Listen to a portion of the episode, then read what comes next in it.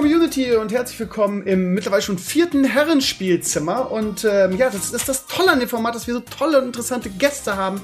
Ähm, heute sind wir in der Kombination Enclaves Stevino. Ähm, nächste Woche dann wieder mit, äh, mit Sascha.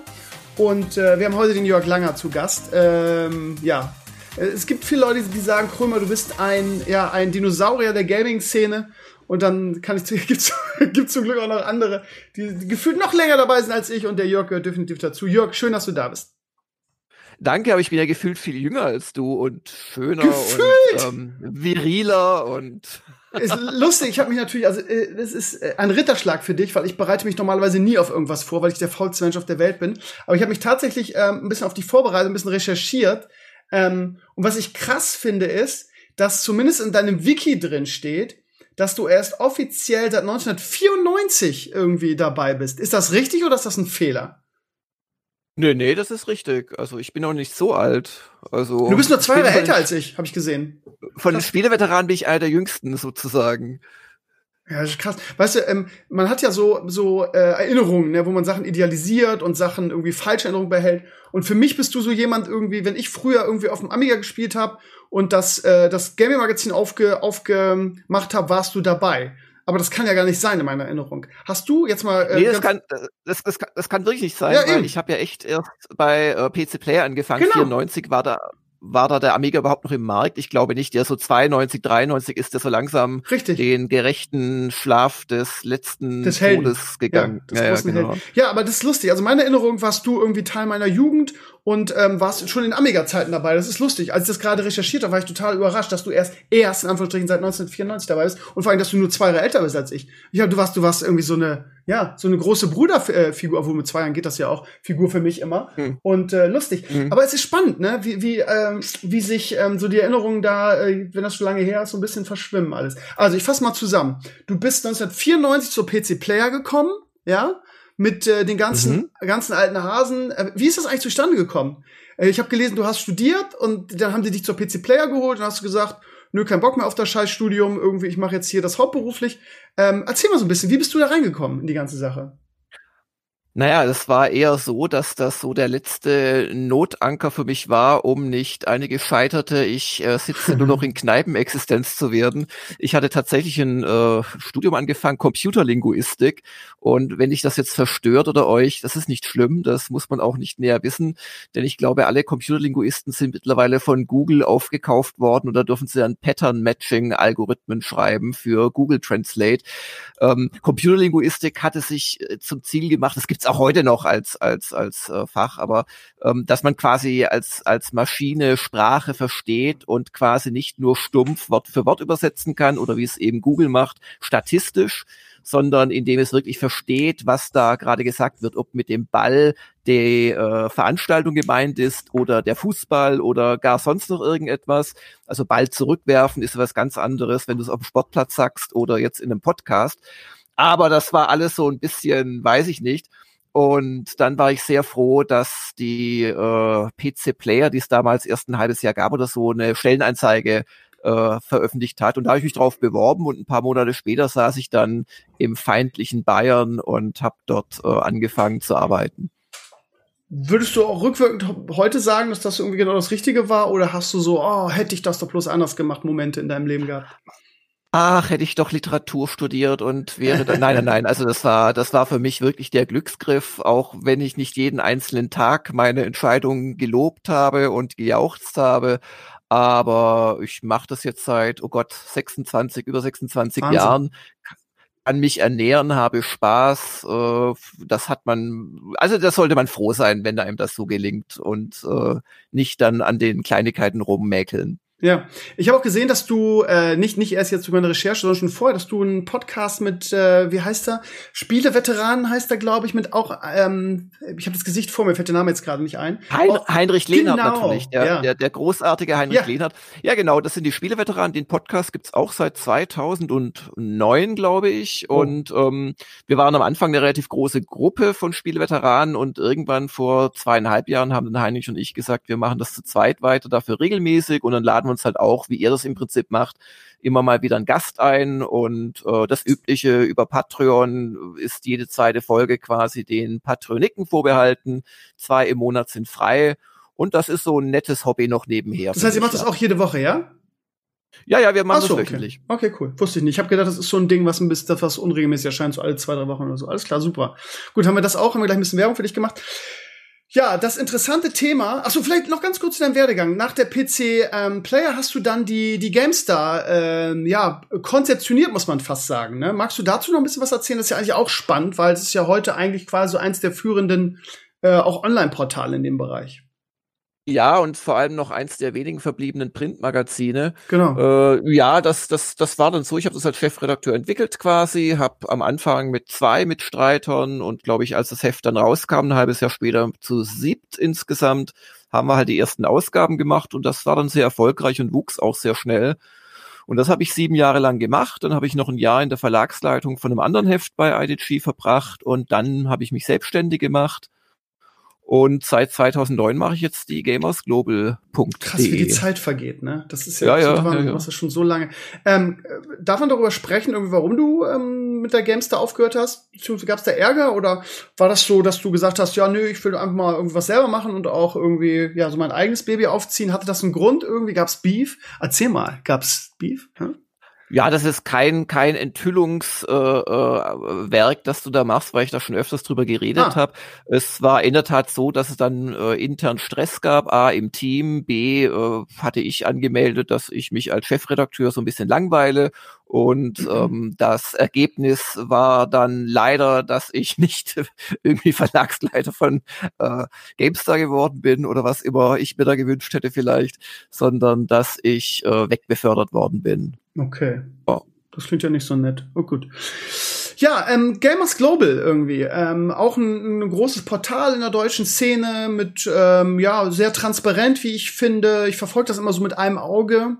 Ähm, und so, ich, ich sehe mal irgendwie, wenn ich mal so ein Statement von dir lese, dass äh, wir Leute, die irgendwas im Gaming-Bereich machen, ne, dass wir so ähnliche Probleme haben, dass es da irgendwie so eine gewaltige Erwartungshaltung der Community gibt, dass möglichst alles umsonst sein soll, dass wenn man mal irgendwie in irgendeiner Form beruflich äh, Geld verdienen will, dass man dann irgendwie ein Sellout ist und so weiter und so weiter. Ähm, das ist immer die Frage an dich, als jemand, der ja wirklich dann ähm, sowas ganz lange schon macht. Würdest du sagen, dass sich in den letzten 10, 15 Jahren die Gaming-Szene und vor allen Dingen die Erwartungshaltung der Gaming-Szene sehr stark verändert hat, vielleicht sogar in den, in den negativen Bereich? Ähm, nee, ich finde sogar, sie hat sich in den letzten paar Jahren, das sieht man vor allem an den Podcasts, die sich über Patreon äh, finanzieren können. Also jetzt nicht die Spieleveteranen, das ist mehr, naja, also auf das Geld verzichte ich auch ungern, aber es ist mehr ein Hobby aber jetzt schon so ein paar große wie wie wie wie hier, na sag schon hier äh, The Pot und ähm, hier was Gunnar und Christian machen, äh, das äh, äh, Play Forever, Stay Forever. Ähm, äh, da, da zeigt sich schon, dass äh, Leute gewillt sind zu zahlen, aber das ist natürlich eine relativ kleine Gruppe, wenn du dir die äh, theoretisch Spieleinteressierten anschaust. Also die überwiegende Mehrzahl zahlt natürlich nicht. Und darum sind leider Gottes auch diese erfolgreichen Podcasts oder auch ein Gamers Global letzten Endes doch eher kleine Nischen. Ähm, trotzdem hat sich das gebessert. Äh, bei Gamers Global haben wir das so richtig abgekriegt, weil ich habe von Anfang an gesagt, wir sind ein Portal zum Mitmachen, aber ich möchte hier auch Geld verdienen. Also ich habe nie so getan, als würde ich das jetzt aus Freude äh, machen und unentgeltlich, weil ich muss ja irgendwie meine Miete zahlen und meine Kinder in die Schule schicken können. Und ähm, das wurde dann sehr angegriffen. Ich, ich denke, da wäre es einfacher gewesen, ein paar Jahre später zu starten, weil mittlerweile haben sich zumindest, sag ich mal, die Leute, die es leisten können und wollen, die auch kapieren, dass Informationen nicht kostenlos sind, dass du irgendwie immer dafür bezahlst und sei es mit deinen Daten oder sei es, dass dir einfach Schwachsinn erzählt wird oder halt vorgefiltertes erzählt wird, ähm, dass die jetzt mittlerweile da auch äh, wirklich zu zahlen bereit sind. Und das war vielleicht am Anfang noch nicht so. Hm. Das klingt ja eigentlich relativ ja, positiv bei dir. Da, da hat Twitch noch einen großen Einfluss drauf gehabt, oder? Also ja, Twitch spielt da rein. Twitch ist natürlich so ein bisschen ein Sonderfall, ähm, weil durch diese äh, Twitch Prime-Abos kannst du quasi großherzig äh, jemanden Geld zuschieben, ohne dass es dich irgendetwas kostet. Davon profitieren doch sehr viele Twitch-Channels. Aber auch da gibt's ja wirklich sehr viele Spartenkanäle, äh, die jetzt nicht wirklich groß sind und sich dadurch aber äh, quasi ernähren können. Und das finde ich letzten Endes gut. Also ich war ja von Anfang an dabei und hm? 2013 war es noch so, dass ähm, Subs wirklich sehr absurd waren. Also ja, ja, es ja. war einfach sehr selten. Ich wurde Partner 2013 und hatte irgendwie mit 500 Viewern 20 Subs. Das war total ungewöhnlich, dass er irgendwie gesubbt hat. Also ich kannst du eine Pizza dann pro Woche von leisten. ja, ja, absolut, ne, maximal. Und ähm, dann hatte ich ein Jahr Pause und hab, bin wieder zurückgekommen und dann war es schon fast normal. Ende 2014, aha, aha. Anfang 2015, da gab es noch kein Prime. Und dann sind die Subs wirklich in die Höhe geschnellt, weil die Leute irgendwie verstanden haben, wenn wir Content und nichts wollen. kommt nichts, genau. Ja, genau, ne? Und, und, ja. gleichzeitig wurden natürlich auch die Mechanismen von Twitch immer besser. Mehr mhm, Emote-Slots, mhm. mehr, mehr generelle Features, dass es wirklich einen Vorteil bietet. Dann auch mit Discord, lustigerweise, als das populär mhm. wurde, dass du dort die Emotes nutzen kannst oder in spezielle Channels rein kannst. Ich denke, da das hat viel an der ja. Mentalität geändert. Ja, ja. ja, die Frage ist halt, ob das freiwillig passiert ist oder ob irgendwann einfach die Großen, also wo kommt diese, also wenn du, wenn du gerade in diese Zeit irgendwie so 2011, 13 oder so, da war es ja wirklich noch so, da musst du dich ja wirklich rechtfertigen, wenn du, wenn du Geld verdient hast irgendwie im Gaming-Bereich. Es muss ja alles Spaß sein, es muss alles umsonst sein. Ähm, ja, wie du gerade gesagt hast, Clays, und ähm, das hat sich in den letzten Jahren verändert. Und ich frage mich, ob das wirklich daran liegt, dass die Leute sagen, ja, okay, die machen das beruflich, die müssen ja was damit verdienen, oder irgendwie, ob, äh, ob, ob es andere Gründe dafür für, für gab, irgendwie, dass ein Gronk oder ein Montana Black irgendwie das einfach so in Deutschland salonfähig gemacht haben. Oder ob es äh, an den großen Amerikanern liegt, irgendwie, dass das Twitch sich so mhm. entwickelt hat. Mhm. Mhm. Ich glaube, zumindest auf Twitch wurde es eine Art Kultur. Du, du gehörtest dazu, wenn du gesubbt hast irgendwann. Ähm, das heißt, ne, du, du hattest die Emotes von dem Streamer dann überall auf Twitch und Twitch war ein großer Teil deines Lebens eventuell, oder ist es immer noch. Mhm, ähm, mhm. Und du kannst dann überall und, und irgendwo siehst du ein Emote und sagst, hey, bei dem bin ich auch gesubbt und du kriegst mit dem Emote zurück und du weißt sofort, hey, ihr gehört zur gleichen Community. Und ich glaube, das hat einfach viel gemacht. Und ähm, also ich denke, dass das einer der Hauptgründe ist, dass einfach dieses Zusammengehörigkeitsgefühl auf der einen Seite und dieses Supporten, man, man fühlt sich irgendwie stolz, diesen Channel mit zu supporten, was früher nicht so war. Macht ihr nicht was also auf Twitch? Das ist sicherlich wichtig, ja. Äh, vereinzelt. Äh, wir haben halt das Problem, wir sind mit gamersglobal.de ein Vollsortimenter, was natürlich völlig anachronistisch ist. Also wir haben nicht einen Channel oder zwei, die wir bedienen. Wir machen alles Mögliche. Wir machen Podcasts zwei in der Woche und jetzt rede ich nicht von Spieleveteranen, sondern wirklich nur von Gamers Global. Mhm. Wir machen viele Tests, wir machen Videos, wir machen News, wir machen Guides, wir machen im Prinzip alles.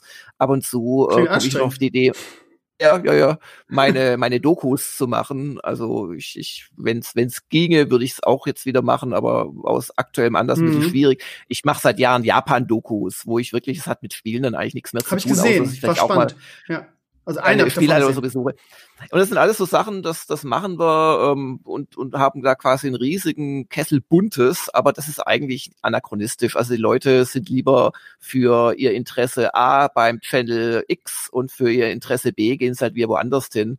Und darum tun wir uns schwer, jetzt zum Beispiel auch noch Twitch zu machen. Wir machen das jetzt lustigerweise nächste Woche, machen wir so ein Twitch-Event mit unserer Community das ist dann aber auch nie was Großes. Das sind dann so 300 Leute, 400 maximal, eher auch mal weniger, je nach Thema, sind dann da, weil wir das halt einfach nicht regelmäßig machen. Mhm. Und ähm, also wir können das, wir finden das spannend, aber wenn du jetzt auf Twitch erfolgreich sein wolltest, bitte korrigiert mich, ihr habt bestimmt sehr viel mehr Ahnung, da musst du es halt regelmäßig machen und musst zu, zu einer bestimmten Zeit in der Woche oder be am besten jeden Tag ab, was weiß ich, wie viel Uhr bis was weiß ich, musst du an, auf Sendung sein, weil dann erreichst du halt irgendwann diesen Status, äh, den Enclaves gerade beschrieben hat, dass du da Teil von einem, ja, über dich hinausgehenden Ding bist, von einer Community, die zu dir kommen und, und nicht jedes Mal irgendwie neu suchen, wo sie sich jetzt äh, irgendwie Zerstreuung holen. und das, das können wir im Prinzip nicht machen, weil dann haben wir keinen Schlaf mehr. Ich habe hier außerdem äh, zwei Mitarbeiter, die, wie ich doch dann eher nicht zu sehr schinden möchte und das geht alles nicht. Also da, da müssten wir quasi vieles andere weglassen, wenn wir, wenn wir Twitch ernsthaft machen wollten. Okay. Das ist absolut so. Also Twitch ist schon eine Sache, die, die gefokust werden muss. Ähm, weil die Leute einfach sehr schnell wieder weg sind. Wenn du nicht da bist, dann haben sie einfach wen anders. Ich meine, bei den Millionen Streams zur genau. Auswahl, heute streamt irgendwie jeder und seine Mama. Ähm, ja, genau. Ist einfach, wenn du regelmäßig, ich meine, viele Leute haben ihren richtigen Streamplan. Ich hatte den nie, weil ich so einschränkend finde. Ich muss genau um 14 Uhr starten und genau bis 22 Uhr machen. Das ist irgendwie nicht so mein Ding gewesen, aber das ist natürlich sehr hilfreich, wenn du viele Streamer streamen fünf bis sechs Tage die Woche und äh, starten ja. jeden Tag Ponyhof zum Beispiel. Eins der besten Beispiele vielleicht. Äh, der startet ja. seit mittlerweile sechs Jahren jeden Morgen, ich glaube um acht Uhr. Boah. Jeden Morgen und du weißt, der streamt bis 16, 17 Uhr. Das tut ja. er jeden Tag und also außer am Wochenende, aber da macht er noch Spezialsachen.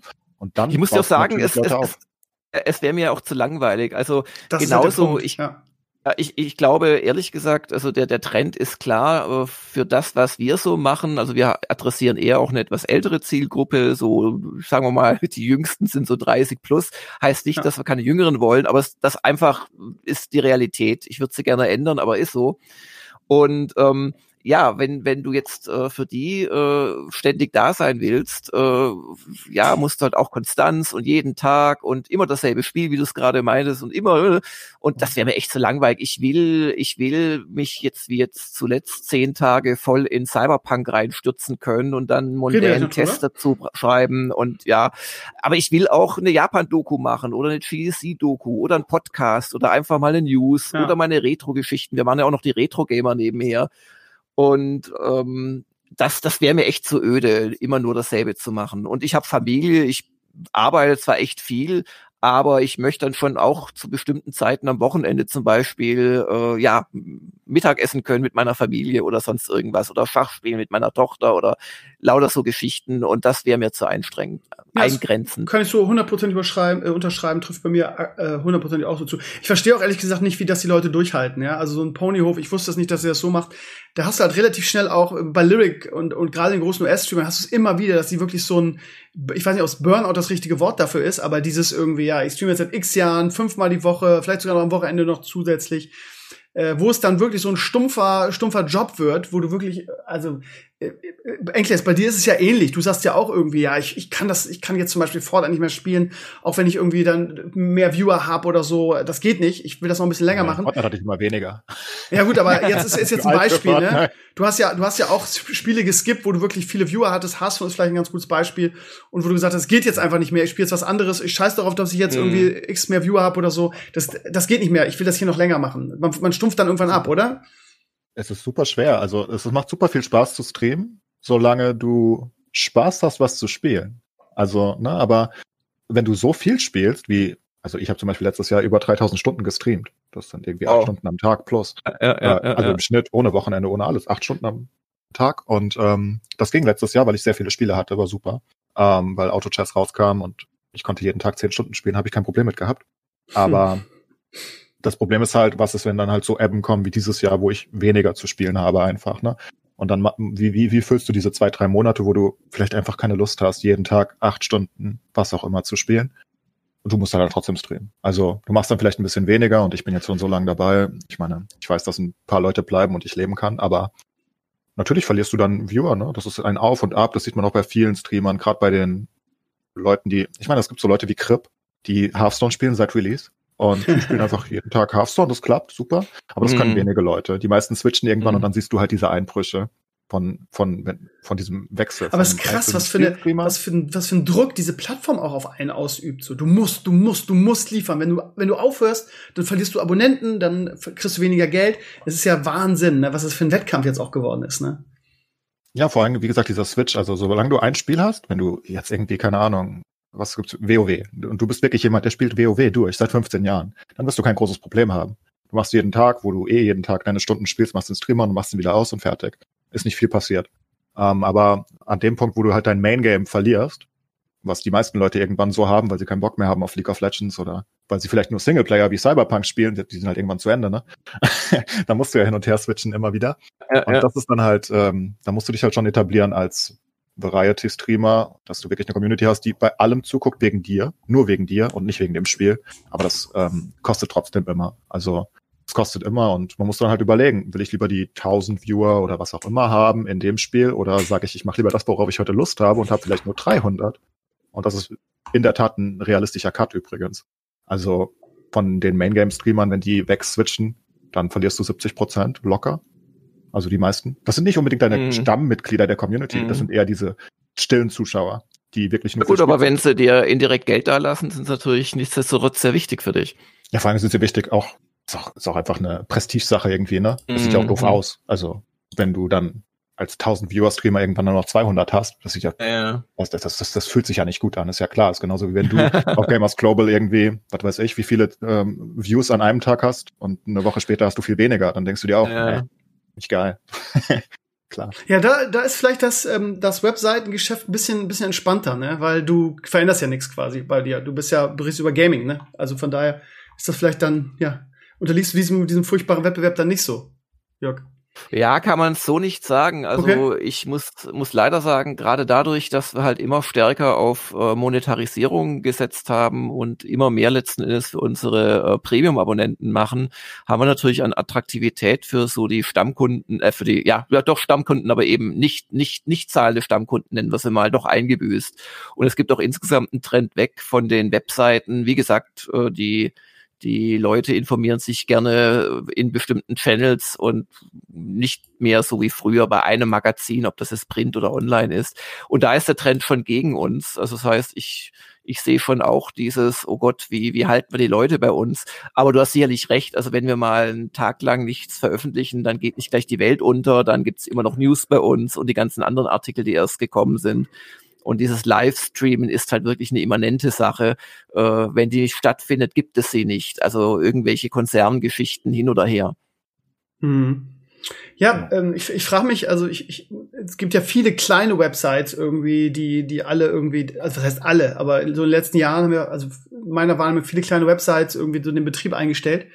Und ich frage mich immer irgendwie, also ich, ich glaube, dass es einfach wichtig ist, dass es, dass es äh, Gaming-Websites gibt, weil, also klar, ähm, die Fortnite-Kinder ähm, in Anführungsstrichen, die holen sich ihre Informationen über den über den ähm, YouTube-Kanal ihres ihres Lieblings-YouTubers.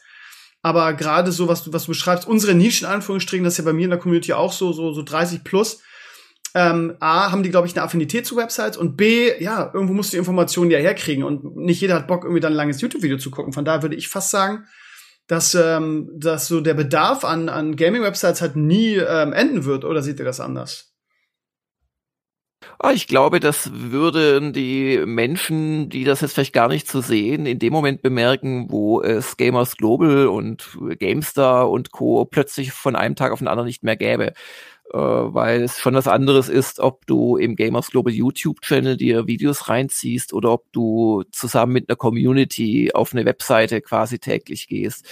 Aber ansonsten ist das Musik. Also der Trend geht nicht zu GameStart.de und PCGames.de und GamersGlobal.de und wie sie alle heißen. Der Trend geht ganz klar weg.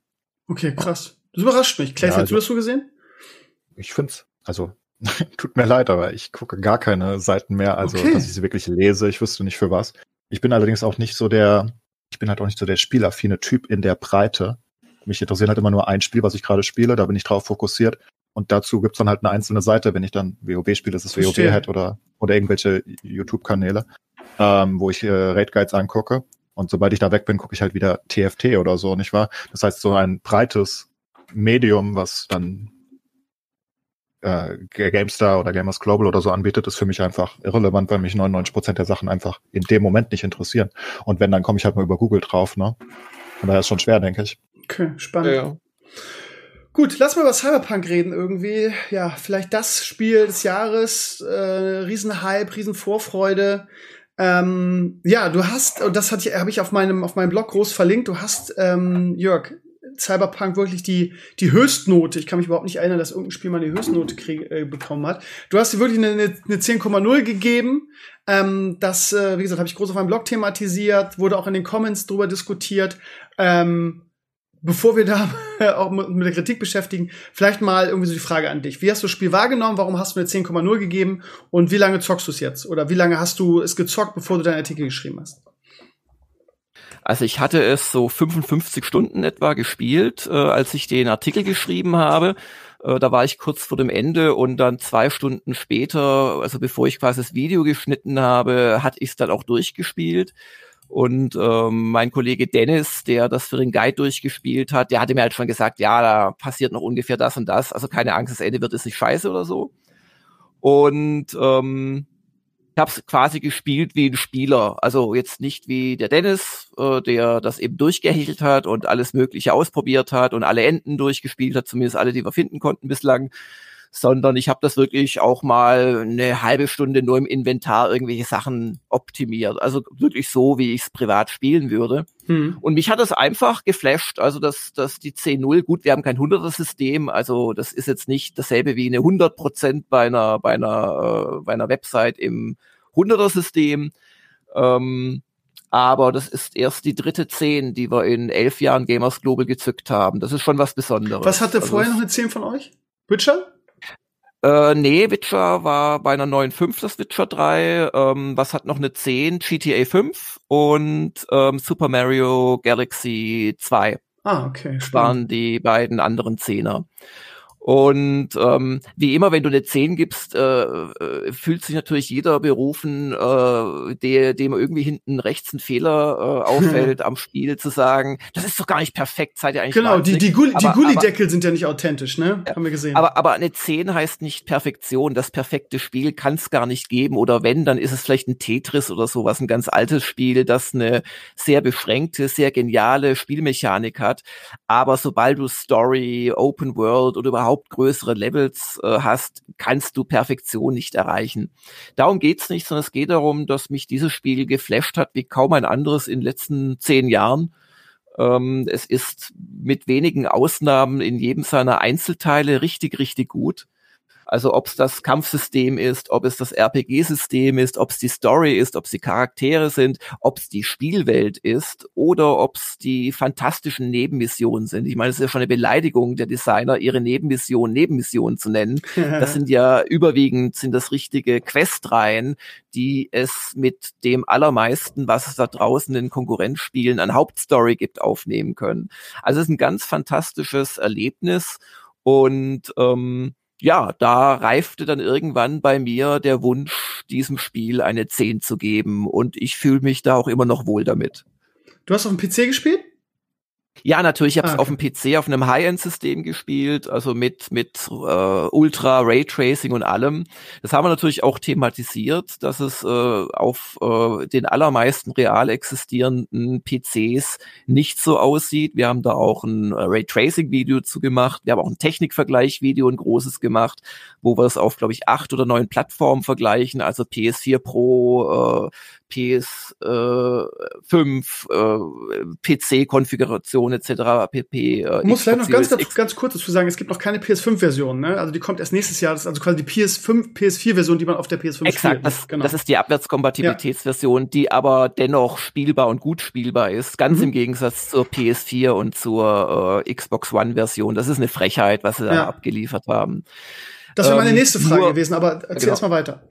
Ja. Ja. Und ähm, das haben wir natürlich auch, sobald wir die Konsolenversion dann hatten, auch relativ schnell gemerkt und auch sehr schnell unseren Usern gesagt. Aber tja, wir haben natürlich äh, irgendwie acht Tage vorab die PC-Fassung bekommen. Äh, drei Stück. Also einer hat quasi für für die Technikchecks das äh, dann angeguckt und ich habe es halt als Spieler quasi als Tester gespielt und einer für einen Guide.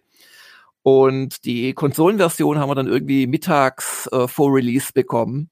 Und das ist wahrscheinlich ist auch kein Zufall gewesen. Also CD Projekt weiß schon, warum sie es so gemacht haben. Aber ähm, was, was sollen wir da tun? Also wir haben uns hier angeschaut, haben dann sehr schnell auch davor gewarnt, hier Screenshot, haben geschrieben, sieht hässlich aus.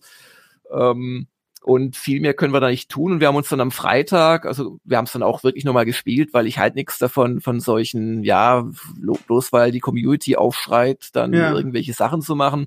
Wir haben uns das dann auch nochmal genau angeschaut. Ich habe dann selbst auch nochmal die PS4-Fassung eine Weile gespielt.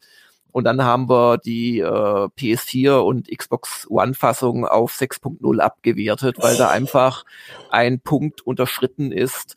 Das hat da nichts damit zu tun, ist man eine Grafikhure oder ist man äh, ja ist man geblendet. Das hat einfach was damit zu tun, Spiel wie äh, Cyberpunk 2077 will dich in eine Welt reinziehen. Und das macht es auch ganz fantastisch. Und ähm, wenn du auf einmal Grafik hast, die wirklich übler aussieht als jedes große PS4-Spiel, wo es wirklich PS3-Grafik ist, wo auch intern aus unserer Sicht nur mit 720p gerechnet wird und das dann halt auf 1080 hoch skaliert, wenn, wenn du spät aufpoppende Sachen hast, wenn du früh verschwindende Autos hast. Also Cyberpunk stellt ja in der Ferne die Autos nur als Attrappen dar und irgendwann schaltet es dann um auf die echten Modelle, die dann auch an dir vorbeifahren und die du wegen mir rammen kannst. Und auch auf äh, schlechten PCs ist zwischen diesen beiden äh, Phasen quasi ein Loch und dann verschwinden einfach Autos so auf mittlere Distanz. Und das ist ganz extrem auf PS4 und, und Xbox One. Dann hast du wirklich Schwierigkeiten, ein, ein Schild, also diese großen Werbetafeln auf der anderen Straßenseite zu lesen, weil die einfach so schlecht aufgelöst sind. Und da haben wir einfach gesagt, ähm, gut, ich wollte noch gnädig sein, ich hätte jetzt eher eine 7 gegeben, aber meine beiden festen, äh, festangestellten Kollegen meinten, nee, nee, das, das ist eine 6 maximal.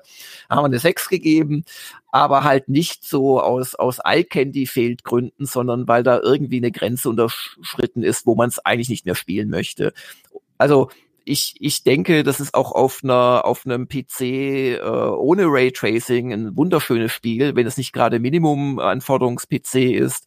Auch das haben wir natürlich ausprobiert, aber irgendwann ist einfach die Grenze unterschritten, wo das noch Spaß macht und wo ich es freiwillig spielen würde. Hm, spannend. Ähm, ich hatte jetzt gedacht, dass, dass du vielleicht auch den einen oder anderen Shitstorm gekriegt hast, weil du, wenn du das Spiel mit 10.0 gibst, gab es wahrscheinlich super viele, die gesagt haben, ja, aber die, die PS4-Version ist so scheiße und wie kannst du dem Spiel dann eine 10 geben? Gab es da bei euch ein bisschen Ärger in den Comments oder haben die Leute das so angenommen? Ja, Diese natürlich. Also äh ja, ja, also bei PS4 ist ja die Sache klar, wir haben die PS4-Wertung nicht mit 10 bewertet. Wir haben einfach ja. das Spiel erstmal mit 10 bewertet. Und da stehe ich auch zu. Da, da kann man einfach mal einen Vergleich ranziehen. Wenn du dir vorstellst, dass du einen epischen, tollen Kinofilm auf deinem, weiß ich nicht, Nokia-Handy von vor zehn Jahren anguckst, dann ist das derselbe Film aber du machst dir selbst dadurch den Film kaputt und er kann nicht so wirken, wie er, wie er wirkt. Und da würde ich schon sagen, sollte man den Film danach äh, bewerten, wie ist er denn, wie ist er denn im Kino? Oder wenigstens auf einer gescheiten Anlage, weißt du, großer Bildschirm, geiler Sound und so weiter. Aber wir haben durchaus auch Kritik bekommen, das Spiel selbst sei äh, nicht gut. Und da, äh, also sowohl von unseren eigenen äh, Usern, dann hast du auch die äh, YouTube-Wirköpfe, die dir dann schreiben, äh, glaubt, glaubt nicht diesem Review, sie benutzen nur Herstellermaterial, schreibt der nächste. Also sorry, daran, wie schlecht Jörg fährt, siehst du schon, dass es eigenes Material ist, der schrammt der dauernd irgendwie an den Leitplanken entlang. Und ähm, äh, Verschwörung, ja, so von wegen, ja, und, und oder, da, oder gekauft. Da wieder Gab's gekauft ja, genau, Vorwürfe? Da, da, ja. ja, da spielen aber wieder zwei. Also das ist natürlich Blödsinn. Die die Leute sind halt ja ja. Aber ähm, in die Kritik spielen halt auch wieder zwei Sachen rein. Es es es spielen Bugs rein, die das Spiel hat, es spielen äh, grafische Unzulänglichkeiten rein, es spielen aber auch persönliche Empfindlichkeiten rein. Ich kann nur sagen, mir ist das Ding, mittlerweile habe ich das so 65 Stunden gespielt, also rein auf PC mit Raytracing oder beziehungsweise auch ein paar Stunden ohne Raytracing, einfach um das auch zu erleben. Und ich hatte keinen einzigen schweren Bug. Also einmal ist es mir abgestürzt, das muss ich zugeben, aber in 65 Stunden ist das nicht viel. Ähm, und ich habe so ein paar minderschwere Bugs gehabt, äh, dass Waffen in der Luft äh, schweben bleiben, statt zu Boden zu fallen, wenn du einen killst. Also so jede vierte, fünfte Waffe hatte das, äh, als ich es getestet habe. Aber es hat mich nicht gestört, ich konnte die trotzdem plündern und das hat mir jetzt nicht das Spiel kaputt gemacht. Aber wenn du jetzt natürlich schlimmere Fehler hast oder, oder kannst eine Mission nicht beenden, was manche Leute berichten, ja, dann kann ich verstehen, dass man das dem Spiel äh, zur Last legt. Auf der anderen Seite, Gott, ich, ich schätze nach den Erfahrungen mit Witcher 3 und 2, schätze ich CD Project Red so ein, dass sie das rauspatchen werden. Also denen ist nicht egal, was, was mit ihrem Spiel ist. Die wollen das noch jahrelang auch mit Add-ons anreichern und in Game of the Year Editions neu verkaufen. Und da brauchen sie eine gute Stimmung und da werden sie an ihrem Spiel dranbleiben. Eine andere Sache ist, da, da habe ich mich auf gamersglobal.de mit ein paar Usern von uns gestritten. Ähm, wenn User auf einmal schreiben, das Spiel ist ja kacke, weil äh, gleich neben deinem Apartment sprechen zwei Polizisten mit deinem Nachbarn durch die Tür und dann guckst du auf den Plan und äh, das Apartment gibt es gar nicht. da muss ich dann sagen, ja, ähm, ja, das Spiel trickst natürlich äh, und auch die ganzen Passanten sind nicht wirklich, äh, wisst ihr, eigene Sims, die einen Tagesablauf haben und die Autos habe ich ja schon beschrieben. Aber ich will doch nicht, dass ich da in einem SimCity bin und auch noch eine geile Story habe, äh, sondern ich will die geile Story haben und die Illusion in einer Stadt zu sein. Und diese Illusion, die wird ganz, ganz toll äh, hergestellt. Also dieses Night City ist wirklich fantastisch gemacht, wenn du da über Märkte gehst und hörst so ein Stimmwirrwarr aus Spanisch, Englisch, Japanisch, bisschen Chinesisch, Kreolisch teilweise noch da in Pacifica und, und du hast diese, diese Soundbits aus allen Seiten, diese Jingles, dann die geilen Musikstücke dazu. Das ist Eskapismus pur und das erzeugt dieses Spiel, von der Grafik mal ganz zu schweigen. Und dann hast du unglaublich viele Animationen und, und Sachen werden quasi ausgespielt, das nur behauptet. Bei GTA 5 kriegst du die Hälfte deiner Mission übers Telefon. Da spart sich selbst ein Rockstar wirklich viel Arbeit. Aber nee, hier sitzt du in der Regel in einem Café, in einem Diner, bei jemandem am Küchentisch, du läufst mit jemandem wohin, du fährst zusammen mit jemandem. Und das wird alles wirklich quasi geactet. Äh, ganz zu schweigen von den ganzen Sprachversionen, die, die haben ja das wirklich komplett auf Deutsch vertont, alle, was weiß ich, 500.000 äh, Worte, die da drin sind. Und das ist eine derart fantastische Simulation, dass zumindest ich mich nicht drauf äh, stürzen kann, dass äh, in meinem Apartment ich keine Stromrechnung für den Wasseranschluss zahlen muss. Also das ist dann eine Erwartungshaltung, die ich einfach nicht teile. Also das stört mich schlichtweg nicht. Okay, spannend. Ja, aber ich weiß nicht, ob du mitgekriegt hast, bei mir auf dem Blog war so ein, so ein Chat-Dings aus irgendeinem Forum, wo irgendjemand so ein der das wahrscheinlich beruflich macht, sich über die Gullideckel beschwert hat im Spiel und ähm, sagt, ja, das ist ja die, das ist ja die und die Norm und das wäre total unrealistisch, das da einzubauen, weil eigentlich würde ja die und die Norm da reinkommen. Also es ist kein ja. Scheiß. Aber das zeigt doch eher die Liebe zum Detail, die manche Leute haben. Ein anderes Thema, wo ich schon sagen muss, da haben sie echt ein bisschen Mist gebaut, wenn, wenn halt äh, das, das Umdefinieren äh, der Tasten, das hatte ich auch im Test angemerkt, ähm, erst mit dem zweiten, glaube ich, Patch äh, wirklich freigemacht worden ist. Also du konntest schon die PC-Tastatur umbelegen, aber bestimmte Tasten halt nicht, unter anderem Inventar oder WASD. Und wenn es natürlich äh, Linkshänder bist, dann fühlst du dich da äh, zu Recht erstmal äh, dumm angemacht, weil das ist einfach eine, eine peinliche Geschichte. Dann gibt's natürlich wiederum die, die äh, Leute, die sagen, ja, also wie da Minderheiten dargestellt werden in dem Spiel und man, man, man kann keinen, äh, ach ja. Zu wenig Diversität, ja? Da, da, muss ich aber auch wieder sagen, sorry, ich kann mich als Mann mit äh, Vulva, ich kann mich als Frau mit Penis äh, äh, kreieren. Äh, ja, also du kannst, glaube ich, sogar die Penisgröße anpassen, ne? Ja, und ob er, ob er schlenkert oder eher dick, dick draufgepfropft aussieht. Aber, aber das sind doch Sachen, also A ist doch gut, dass das drin ist.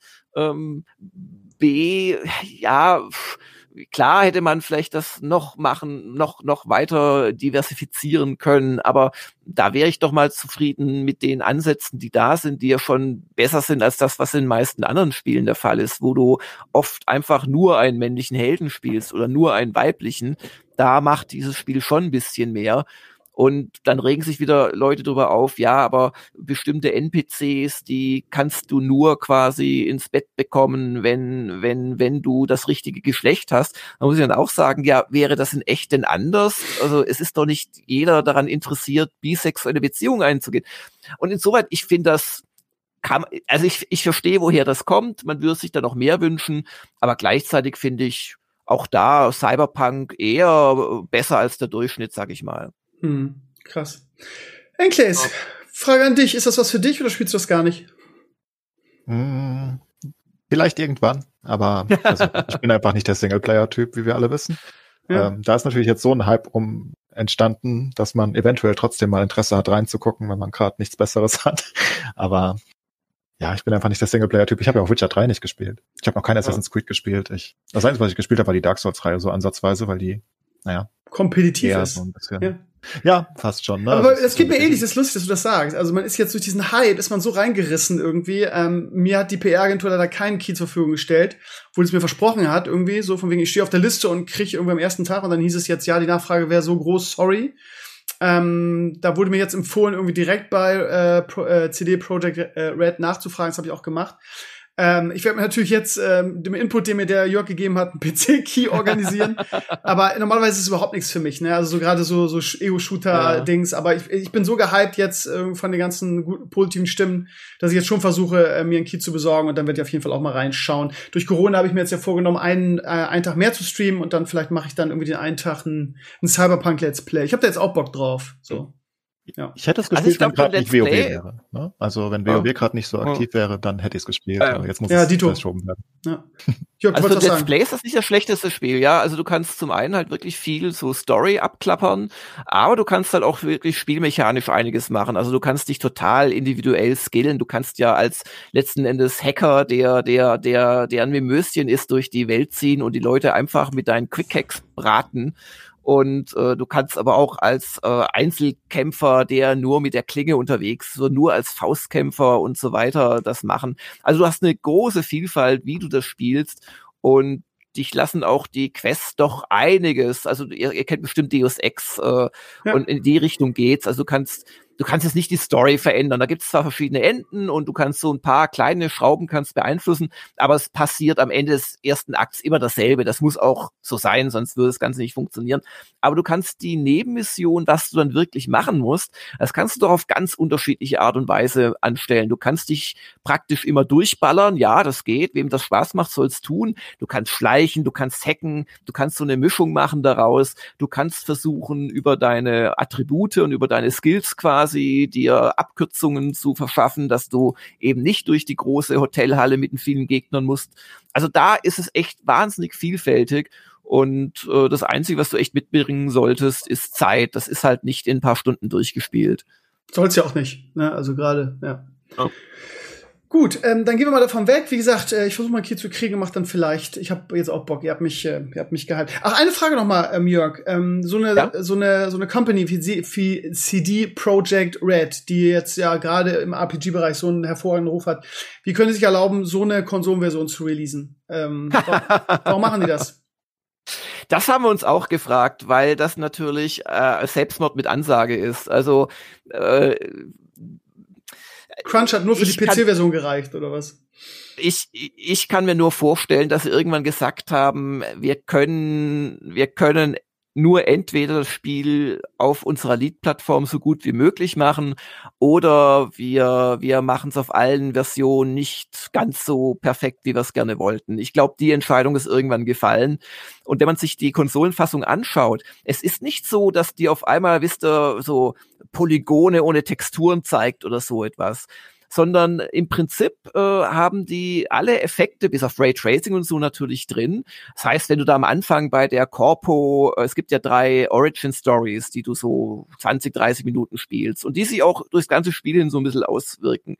Und als Corpo fliegst du halt am Anfang in so einer Blade Runner-artigen Sequenz im Schwebegleiter zu einem Informantentreffen hin. Und da trinkst du dann wegen mir aus dem, das ist dann wie so ein Luxus, so eine Luxuslimousine, nur dass sie fliegt. Und da trinkst du dann halt aus einem Champagnerglas. Und selbst auf der PS4 hast du solche Fake-Glasspiegelungen da drin. Oder du hast überall Rauch rauskommen. Also was die gemacht haben, ist nicht äh, quasi sich hinzusetzen und jetzt überlegen wir uns mal, welche Effekte können wir denn überhaupt auf Konsole darstellen, und dann nimmt man schweren Herzens den Rauch raus und das spiegende Champagnerglas, sondern aus meiner Sicht haben die einfach gesagt, okay, wir wollen, dass es halbwegs mit 30 Frames läuft in 1080 und wie weit müssen wir die Sichtweite und die Effektweite und vor allem die echte interne Rechenauflösung runterfahren. Und da haben sie auf einen Faktor runtergefahren, wo man wirklich äh, GTA San Andreas auf der PlayStation 2 daneben anschaut und sich fragt, welches ist denn jetzt das schönere Spiel?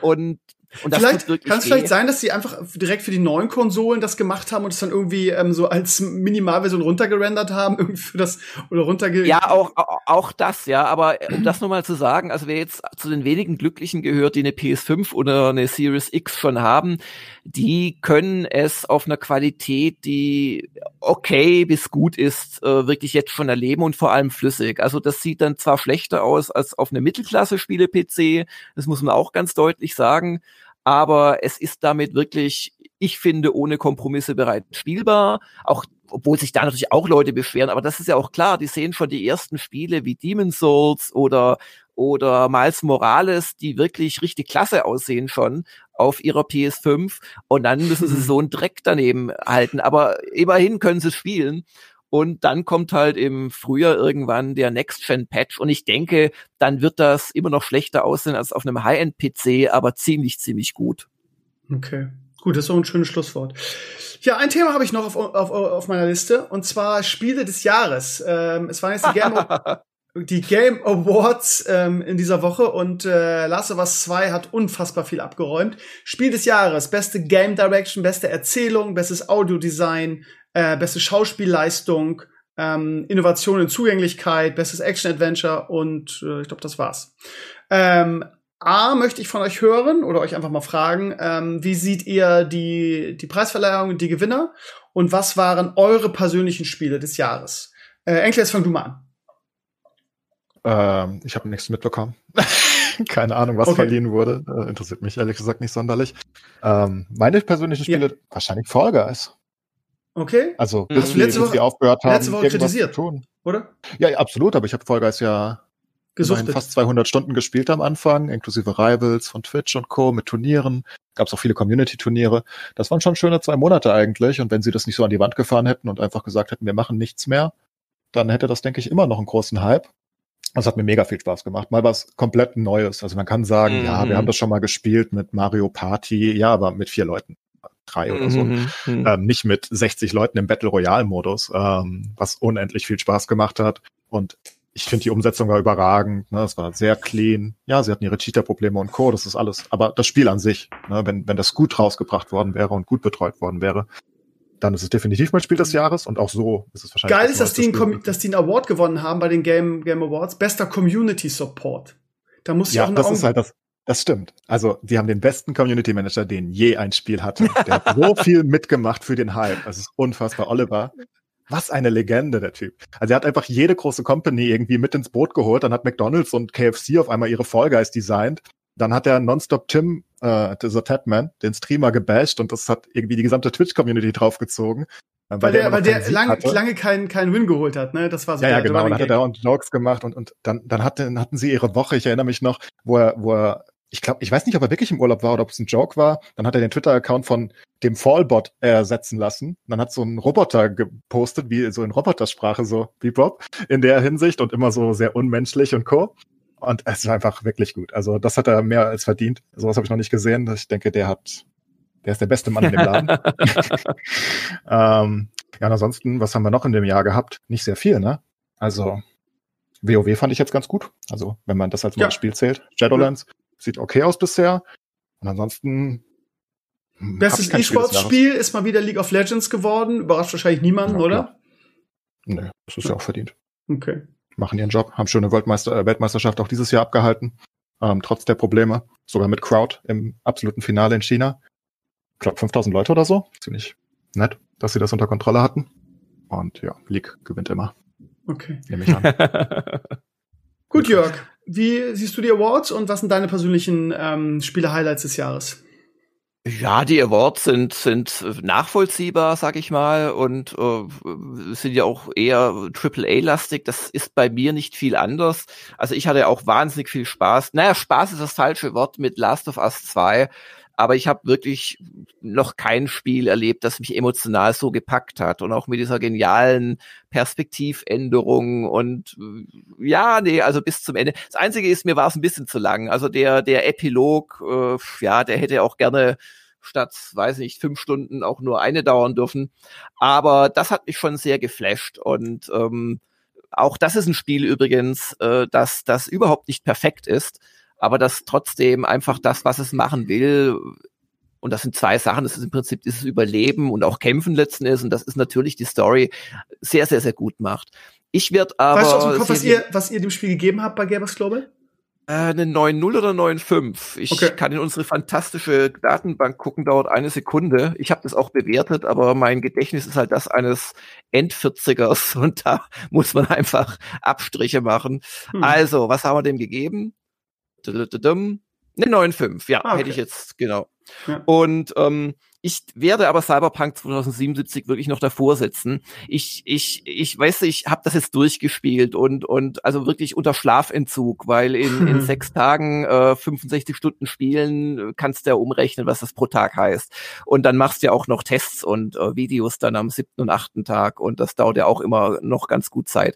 Aber ähm, ich würde am liebsten noch mal neu anfangen. Ich würde es gerne, weil das habe ich halt wegen dem Test nicht gemacht. Äh, ich würde es gerne auf Englisch spielen, weil einfach der Keanu Reeves so unglaublich cool ist, auch von der Stimme her und auch super eingebaut wird ins Spiel. Und wenn ich ein Spiel nach so einer doch recht stressigen, ja, zehntägigen Phase sofort weiterspielen und nochmal neu spielen möchte. Also viel mehr kann ich mir selbst gegenüber auch nicht beweisen, wie, wie sehr mir das gefällt. Dummerweise ist mir jetzt heute ein, ein Roguelike dazwischen gekommen, Caves of Kut äh, das ich seit drei Jahren nicht mehr gespielt habe. Ihr wisst schon, so Krümelgrafik und total mhm. kompliziertes und abstruses Zeug, aber richtig, richtig geil. Ähm, das werde ich jetzt erstmal ein bisschen spielen.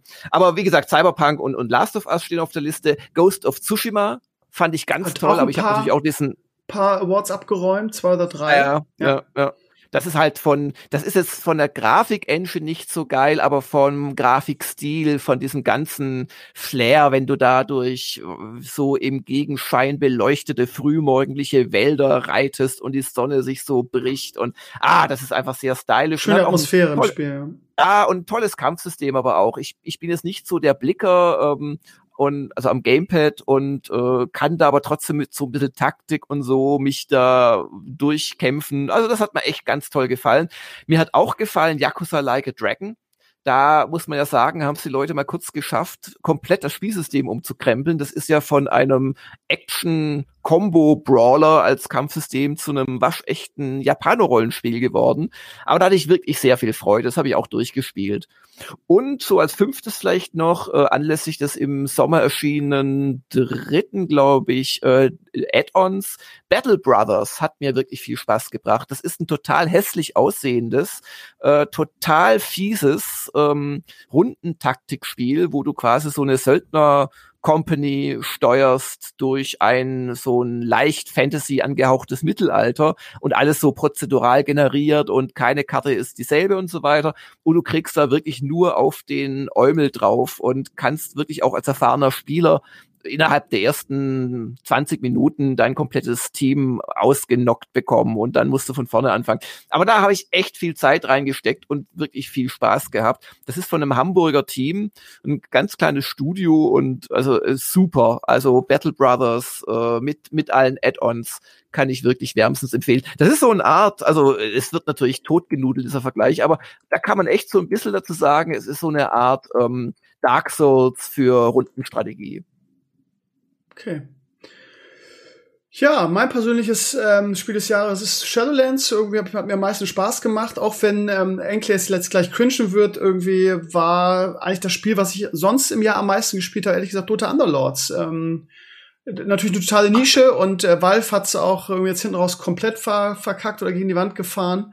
Aber wenn ich, ich, ich bewerte ja Spiele danach irgendwie, was ich so am meisten gespielt habe und ähm, es hat mir großen Spaß gemacht, ähm, auch so Taktiken dann zu lernen in Dota Underlords. Und ähm, ja, schade, dass das nicht funktioniert hat und dass Valve dann auch relativ schnell die mhm. Notbremse gezogen hat. Aber das habe ich neben Shadowlands in diesem Jahr am meisten gezockt, wenn ich ehrlich bin.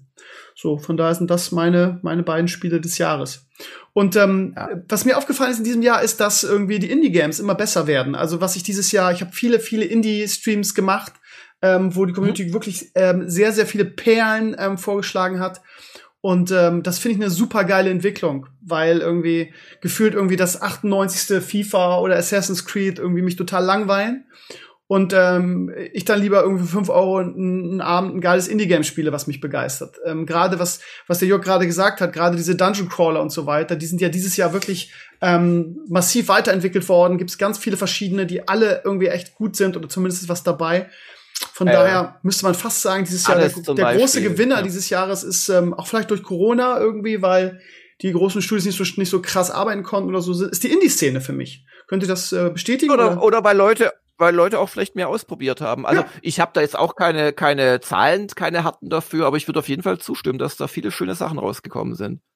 Ja. Oder auch Among Us als Riesenerfolg ist jetzt auch nicht gerade von Electronic Arts veröffentlicht worden. Lustigerweise hat das den Award als bestes Mobilspiel gekriegt. Ich wusste gar nicht, dass es überhaupt eine, Mobil eine, eine Mobile-Version davon gibt. Komischerweise. wird, wird schon geben, oder? Ja, muss ja, wenn es den Preis gewonnen hat, muss ja. Ne? Lustig. Einfach geraten. Ja, du musst irgendwie doch dem, dem, dem Ding noch einen Preis geben und dann haben sie es da irgendwie reingequetscht. Ja, lustig. Übrigens. Hades hat den besten, ähm, hat den Preis als bestes Indie-Game ähm, gewonnen. Hades ist echt ein gutes Spiel. Ist auch so eine, so eine Indie-Perle, muss ich echt sagen. Tolles Spiel. Ja. Vielleicht mal so äh, das erwähnen. auf meiner Liste, das haben viele empfohlen. Ja. Mhm. Toll. Ganz hübsch offenbar. Ja, was war denn dein bestes Indie-Game? Also ich denke, ja, ja. Du.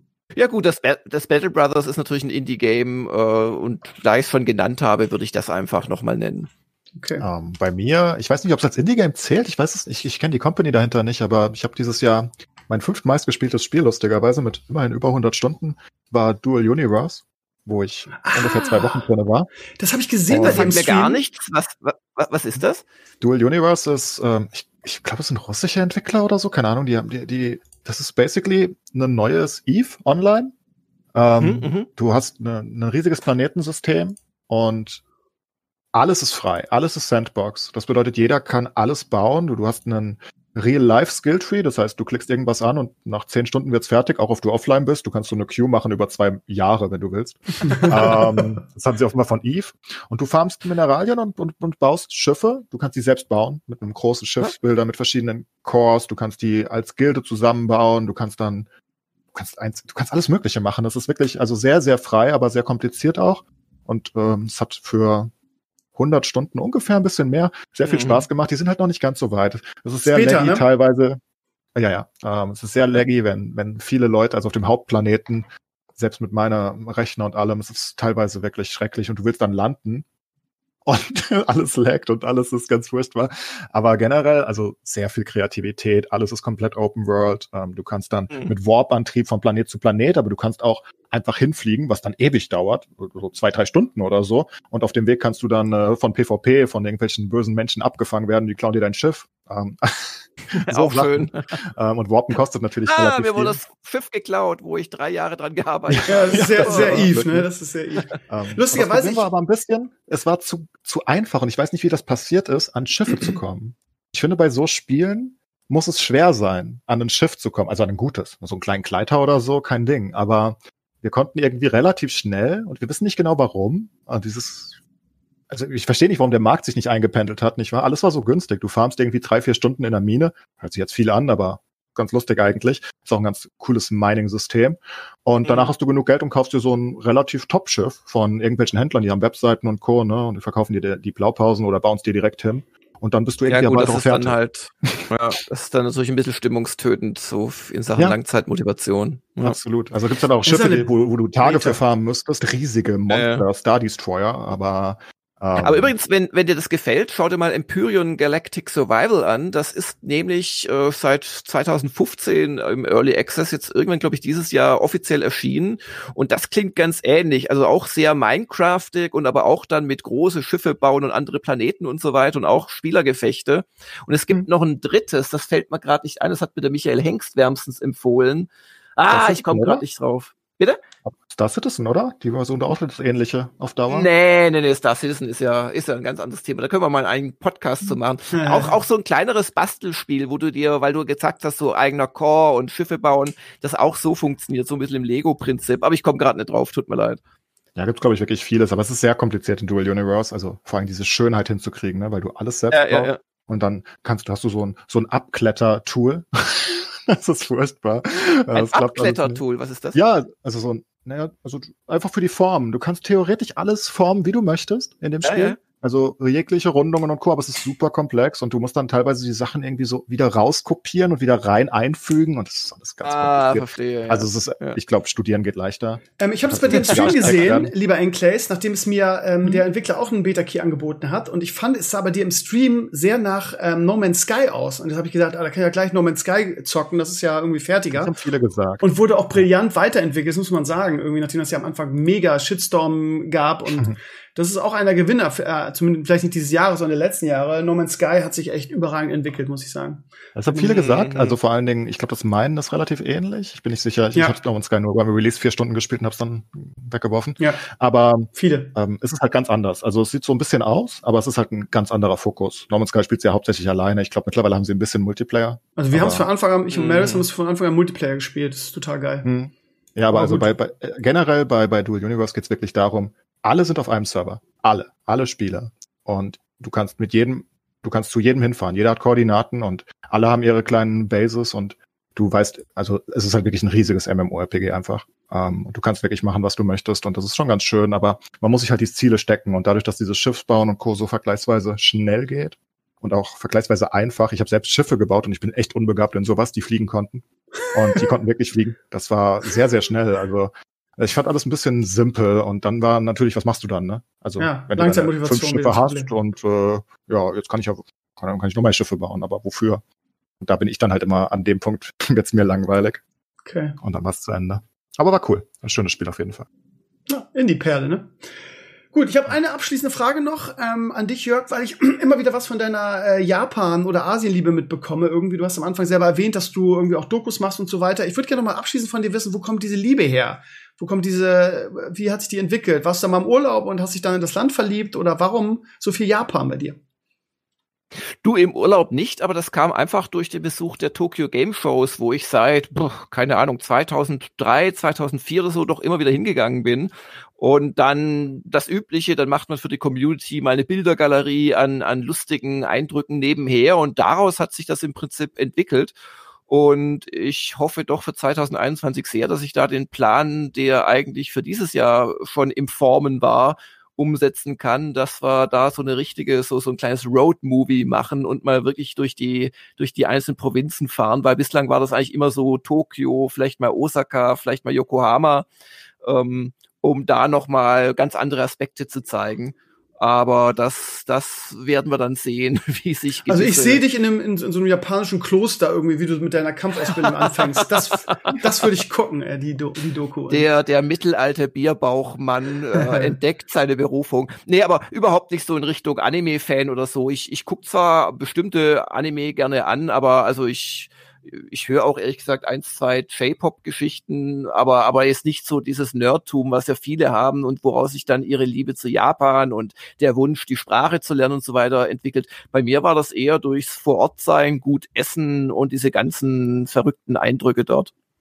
Okay, spannend. Ich kenne mich nicht viel aus mit Japan. Was würdest du sagen, ist das Besonderste, was ein Europäer sehen würde? Ein Deutscher, wenn er nach Japan guckt, was man nicht erwarten würde? Was man nicht schon weiß? Äh, ach, du, da gibt's so viele Sachen, aber zum Beispiel, wie unglaublich, also wenn du nach Tokio gehst, wie unglaublich voll und gleichzeitig leise und sauber das alles ist. Oder wie unglaublich klein die äh, ja, Kneipen und Esswirtschaften sind, also mit teilweise vier, fünf Sitzplätzen.